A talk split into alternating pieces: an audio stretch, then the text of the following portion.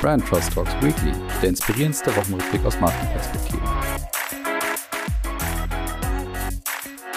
So, liebe Hörerinnen und Hörer, willkommen zurück zu Brand Trust Talks Weekly. Wir sind in der KW11 und ihr seid zurück bei eurem Lieblingswochenrückblick aus Marketing- und Markenperspektive. Wobei ich gleich dazu sagen muss, es ist eigentlich kein richtiger Wochenrückblick diese Woche, weil ich habe zwei liebreizende, sehr geschätzte Gäste da die unheimlich spannende Informationen im Gepäck haben und zwar erneut von der South by Southwest.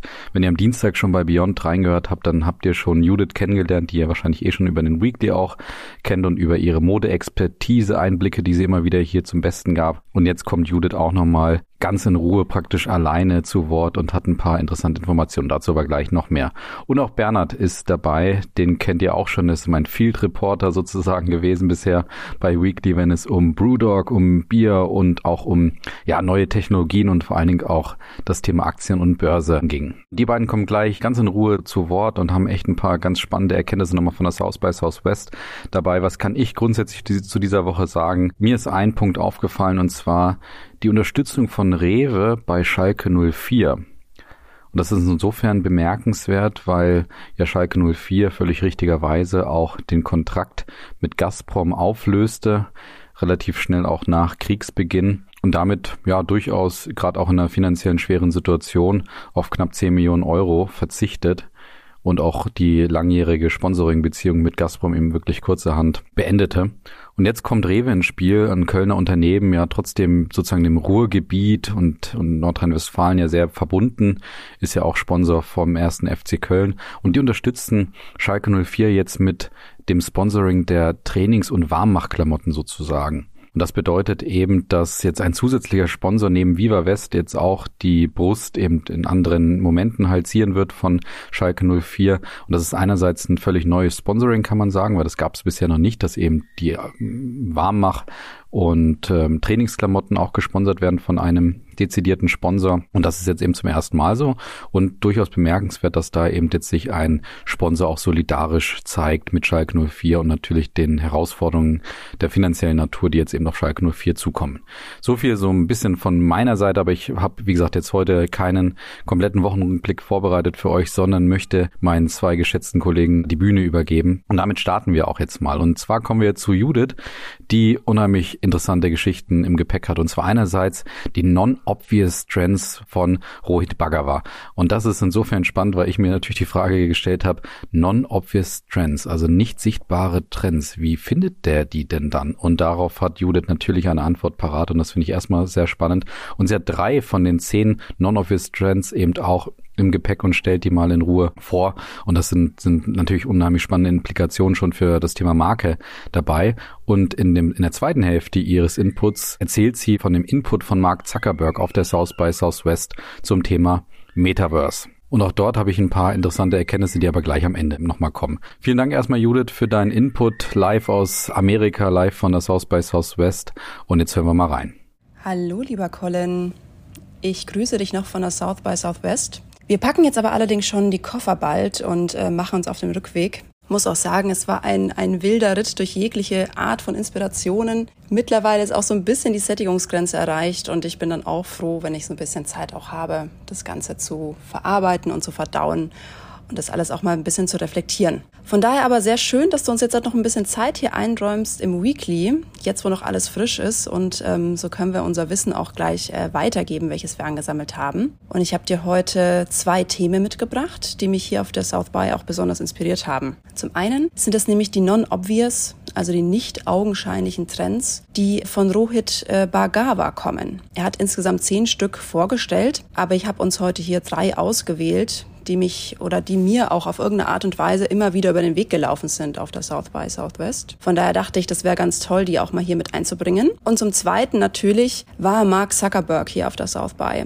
Und man muss auch wirklich sagen, er hat sich lange bitten lassen. Er wurde schon sehr, sehr oft vorher eingeladen. Aber jetzt, wo so viel auch um das Thema Meta und Metaverse ging, hat er sich das natürlich nicht nehmen lassen zu kommen.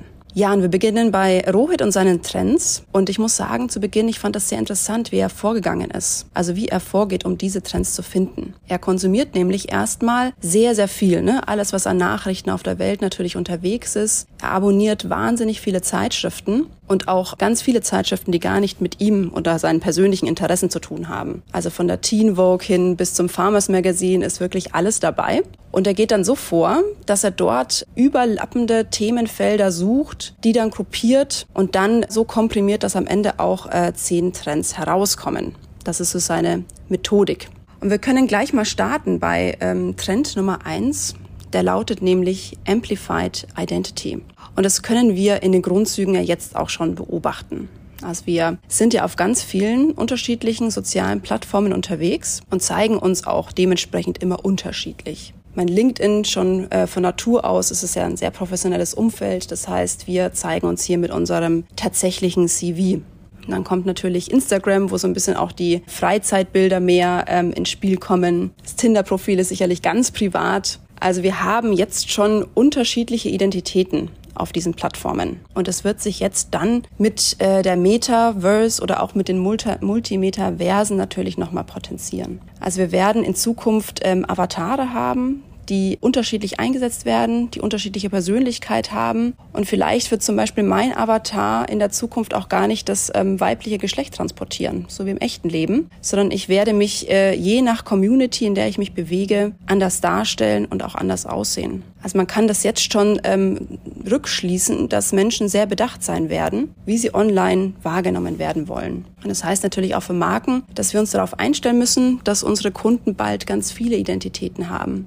Also das Zeitalter der Hyperindividualität, was ja jetzt eigentlich schon da ist, wird sich nochmal ganz extrem überhöhen. Ja, und dann geht schon weiter mit Trend Nummer zwei, der auch mit diesem allerersten Trend einhergeht, nämlich dem Ungendering. Und das sehen wir auch jetzt heute schon in dieser Welt. Nämlich Kleidung wird immer mehr auch Unisex, wird auch ganz stark von den äh, Fashion Trends der Gen Z auch vorangetrieben. Mittlerweile ist es ja auch äh, in manchen Ländern bereits schon gängig, dass man beim Passport das Geschlecht auch auskreuzen kann. Und es gibt äh, so verrückte Innovationen wie Apps, die tracken, wie oft Frauen in Meetings von tiefen Männerstimmen unterbrochen werden. Ja, und ähm, das nimmt er natürlich auch zum Anlass, der liebe Rohit, dass er sagt, das Zeitalter des Ungendering, das ist äh, jetzt auch schon da und wird sich nicht nur in der Sprache wiederfinden, sondern auch in dem, wie wir konsumieren. Und das heißt für uns in der Markenwelt, dass wir vielleicht auch für einen Moment eine Art ähm, Unentschiedenheit aushalten müssen, bis dann auch Diversität und Inklusivität zum Alltag wird. Bin sehr gespannt, wie Marken also auch mit diesem Trend zurechtkommen werden. Und Trend Nummer drei ähm, handelt sich um das Instant Knowledge. Und er hat dort mit einer kleinen Geschichte gestartet. Nämlich handelt diese über einen achtjährigen Jungen, der einfach mal richtig Lust auf Burger hatte. Er hat sich dann ein YouTube-Video angesehen, nachdem die Mutter verboten hat, dass es jetzt sozusagen keine Burger gibt und sie nicht zu McDonald's fährt. Hat er sich also ein YouTube-Video angesehen und ist mit seiner Schwester im Gepäck zu McDonald's in den Drive-In gefahren. Er hat sich das also ganz selber beigebracht. Das Zeitalter der Autodidakten ist angebrochen. Und es das heißt natürlich auch für Marken, dass Wissen ganz mundgerecht geformt werden sollte und natürlich auch weitergegeben werden sollte. Und hier auf der South by heißt es auch, dass wir so eine Art TikTok-Style in unsere Kommunikation oder auch in unsere Botschaften integrieren sollten. Also dass alles, was wir weitergeben, extrem niedrigschwellig sein sollte, sehr snackable, sehr leicht verdaubar und Marken das natürlich für sich auch so nutzen können, dass sie den Kunden helfen, auch äh, schneller sehr viel schlauer zu werden. Ja, Colin, das waren jetzt erstmal meine ersten drei Trends von den zehn. Von daher würde ich gerne nochmal weitermachen und auch etwas zu Mark Zuckerberg erzählen. Es ist äh, grundsätzlich nämlich so auf der South by Southwest auch gewesen, dass äh, Facebook ordentlich ähm, sein Fett wegbekommen hat. Es war ja auch die Whistleblowerin Frances Hogan am Start. Es wurden auch von ganz vielen Menschen auf der Bühne Facebook immer als Beispiel auch herangezogen, dass Facebook eigentlich eine sehr wenig innovative Firma ist. Hängt einfach auch damit zusammen, dass sie stark anorganisch wachsen, ne? ganz viel über M&A und ähm, Akquisitionen. Und natürlich hat Facebook auch ganz stark die Advertisements im Blick ne? und auch vielleicht auch erst an zweiter Stelle den Consumer. Das wird Facebook immer vorgeworfen zumindest. Ja, und jetzt kommt Marc ins Spiel. Er war leider nicht persönlich dabei. Also es hat sich wohl kurzfristig nochmal geändert. Er kam digital mit dazu. Wir haben uns natürlich trotzdem zwei Stunden wieder vorher angestellt, um auch in den Raum zu kommen. Aber ja, es war dann alles perfekt vorbereitet. Also ich glaube auch die Konversation mit dem Moderator äh, war sehr bewusst so gewählt, wie sie dann auch war. Der Hintergrund von ihm war perfekt äh, ausgeleuchtet, also es hat einfach alles gestimmt. Und er hat sich natürlich auch zum Metaverse geäußert, deswegen kam er ja auch, ne? Und er hat die Metaverse also äh, gleich zu Beginn als nächstes Chapter, als nächstes Kapitel des mobilen Internets beschrieben. Und für ihn ist auch die Metaverse die große Möglichkeit, äh, mit anderen Menschen präsent zu sein, egal wo man eben ist auf der Welt. Ähm, er hat da ein schönes Bild auch gezeichnet, nämlich einen Pokertisch, an dem man sitzt mit den Avatar natürlich und du unterhältst dich, du stupst den anderen neben dir an, du schaust in seine Karten, du zwinkerst dem Gegenüber auch zu, aber machst das eben nicht in Person, sondern alles auch mit deinem Avatar, der aber Mimik und Gestik genauso wie im echten Leben auch simulieren kann. Was ihm ganz wichtig war, ist, dass er betont hat, dass die Metaverse nicht von einer Firma gebaut wird, natürlich ne, Facebook, die äh, regeln das ganze technische Know-how drumherum, aber es kommen dann auch ganz viele äh, Creators im Spiel, die auch eigene Erlebnisse bauen. Also es ist eine unfassbar co-kreative und inklusive ähm, Plattform und schafft sozusagen auch gleiche Möglichkeiten für alle. Also er beschreibt das Ganze als Massive New Economy. Und ganz interessant fand ich zum Schluss auch nochmal die Frage, was denn seine Metaverse, die Facebook-Metaverse von anderen Versen auch unterscheidet. Und ähm, Zuckerbergs Antwort lautete da ganz, ganz geschickt, muss ich wirklich sagen. Er sagt nämlich, wir haben Geschichte geschrieben, in dem, wie man Communities baut. Wir wissen einfach, wie das geht. Und sie haben das wohl auch in ihr Why oder in ihre Mission Statement integriert, nämlich den Satz, We care about people to connect. Und das war dann auch ein wunderbarer ähm, Ausklang für seinen Talk und hat uns alle auch wirklich nachhaltig beeindruckt und auch nochmal weiter beschäftigt. Von daher, lieber Colin, das war es jetzt erstmal so ähm, kurz, kurz vor Schluss. Wir steigen jetzt gleich in den Flieger und ich würde sagen, wir sehen uns dann einfach in Deutschland wieder. Mach's gut. Ja, großartig, Judith, sehr, sehr spannend. Du hast alles erklärt, was ich mich vorher auch gefragt habe. Bei Zuckerberg und Facebook bzw. Meta stellt sich jetzt für mich eine Frage bzw. wird für mich deutlich, dass diese Vorurteilsstruktur, diese negative Vorurteilsstruktur bei Facebook jetzt immer mehr auch zu greifen scheint. Das heißt, das, was ich hier immer mal wieder im Weekly auch beschrieben hat, dass Facebook vielleicht so ein bisschen auf einem absteigenden Ast ist, zeigt sich vielleicht auch dadurch, dass Facebook bzw. Meta auch ein Gesprächsthema bei das Haus bei Southwest war und nicht immer ähm, aufgrund der positiven Assoziationen. Also man kann da durchaus sagen, dass Facebook, glaube ich, markentechnisch da gerade in einer gefährlichen Situation ist. Zweite Erkenntnis ist, ich habe auch diese Woche tatsächlich einen Input von einer Meta-Mitarbeiterin hören dürfen und die hat interessanterweise ziemlich ähnliche Punkte auch wie Zuckerberg gesagt. Also da scheint das Internal Branding sozusagen oder das interne Storytelling ganz gut gefruchtet zu haben, weil sie hat sehr ähnlich geantwortet wie Mark Zuckerberg auch. Das ist also meine zweite Erkenntnis. Und dann kommen wir zum zweiten Input und das kommt eben, wie gesagt, von Bernhard Scholz. Und der hat ja auch was ganz Spannendes ähm, auf jeden Fall für uns dabei. Und zwar erklärt er erstmal so ein bisschen was von Scott Galloway zum Thema NFTs. Scott Galloway ist auch eh ein geschätzter Vordenker in unserem Bereich, hat immer mal wieder ein paar interessante Aspekte dabei. Aber Bernhard zeigt auch auf, was denn vielleicht auch eine Alternative zum Thema NFTs sein könnte. Und da hat er ein anderes Akronym dabei, das auch sehr, sehr spannend ist und das er auch sehr gut und spannend erklärt. Danke, Bernhard, auch für deinen Input.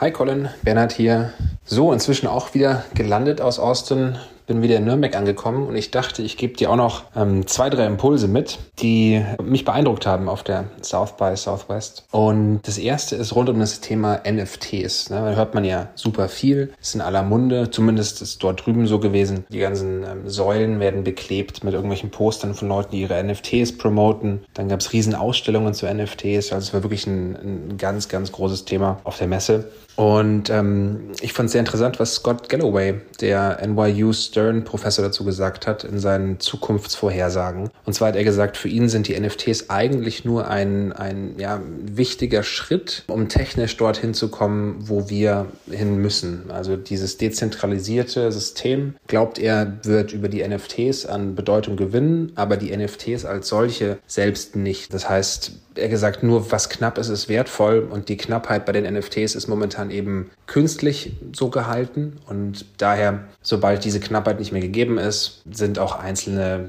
Pixelbilder von nicht bekannten Künstlern auch nichts mehr wert. Momentan geht ja relativ viel über den Tisch für, für sehr viel Geld, wo man wirklich sich fragen muss, wo entsteht eigentlich dieser Gegenwert. Natürlich werden andere bekannt bleiben. Ich kann mir schon vorstellen, dass so dieser, dieser Board Ape Club, so einer der bekanntesten oder teuren NFT-Künstler, dass der an Bedeutung ähm, behalten wird, aber im Großen und Ganzen wird es eher untergehen. Und das bringt mich auch schon zu meinem zweiten und letzten Punkt. Ähm, ich war nämlich noch in einem Talk, wo unter anderem äh, Kimball Musk drin saß oder Alina Tulikonikova, wenn ich ihren Namen richtig ausspreche, die Aktivistin bei Pussy Riot ist. Und die findet natürlich auch dieses dezentralisierte toll, gerade als anerkennende oder selbstbekennende Anarchistin. Und die haben auch über NFTs so gesprochen, dass die aus ihrer Perspektive diese neue Infrastruktur, die wir brauchen in Web3, abbilden werden, wo es eben darum geht, dass alles dezentralisierter ist, wo das Thema Vertrauen viel wichtigeres wird.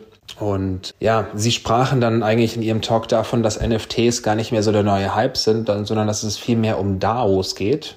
DAOs, Decentralized Autonomous Organizations. Also virtuelle Zusammen- oder Vereinigung von Menschen, jeder Mitspracherecht hat und eben durch diesen, diesen Token oder den Coin, den er hält, quasi mit Anteil hat an dem, was dieser DAO macht. Auch hier wieder also ein Beispiel, das wurde sogar so weit gebracht, dass es in Zukunft Headless Brands geben wird, also Marken, die keinen Kopf haben, weil sie eben nicht von oben geführt werden, fast autoritär, sondern autonom geführt werden, dass die Community und jeder, der einen Anteil dieser Marke hält, eben über ein NFT oder über eine Coin, ähm, mehr oder weniger das Recht hat, zu sagen, was die Marke jetzt macht. Und das ist natürlich ein, ein, ganz spannendes Konzept, was das heißen könnte. Ich glaube, es wird noch eine Zeit dauern, bis wir sowas im, in unserem näheren Kreis sehen werden oder bis die ersten wirklich relevanten äh, autonomen Marken auf den Markt kommen. Das wird eine, wird eine ganz spannende Geschichte. Also ob das überhaupt funktionieren kann, dass in einem System, diese DAOs, wo das Leadership quasi System permanent wechselt und es nicht mehr so den einen gibt oder die eine, die den Ton angibt von dieser Marke, ähm, wie sowas dann in Zukunft aussehen würde. Also das bleibt für mich persönlich ein Thema, zu, das ich beobachten werde. Für mich haben diese NFTs jetzt ein kleines bisschen an Bedeutung verloren, ähm, zumindest im Hype-Sinne. Im technischen Sinne haben sie an Bedeutung gewonnen. Und anschauen werde ich mir mit großem Interesse, was, was DAO machen und ob da irgendwann demnächst irgendwelche in, unser, in unsere Wahrnehmung treten werden. So viel zum, zum Thema NFTs nochmal von mir rückblickend auf die South by. Und ansonsten liebe Grüße, Colin. Ciao. Ja, das ist also der zweite Einspieler hier heute von Bernhard, der eben, wie gesagt, zum Thema NFTs und vor allen Dingen DAOs hier berichtet. Vielen Dank auch für diesen Input, sehr interessant. Und dazu habe ich tatsächlich gar nicht so viel anzumerken, bin da bei vielem dabei, was du beschrieben hast und werde das auch mit Freude beobachten mit dir gemeinsam. Ja, vielen Dank nochmal und in dem Sinne kann ich auch schon euch danken für das erneute Zuhören hier bei dieser etwas anderen, ungewöhnlichen Folge, aber ich glaube nicht minder interessanten oder vielleicht sogar noch interessanteren Folge. Also seid mir wohlgesonnen und ähm, seid auch beim nächsten Mal wieder dabei und freut euch auf jeden Fall auch auf den Wochenrückblick wieder. Wenn ihr sagt, ähm, ihr wollt mich nicht mehr, sondern viel mehr solche Inputs, dann könnt ihr mir natürlich auch schreiben. Sind wir mal gespannt gespannt, wie wir das Ganze auch einbauen. Ja, in dem Sinne wünsche ich euch wieder eine sehr schöne Woche in nach wie vor sehr schwierigen Zeiten. Schönes Wochenende natürlich und alles Gute. Bis nächste Woche. Macht's gut. Ciao.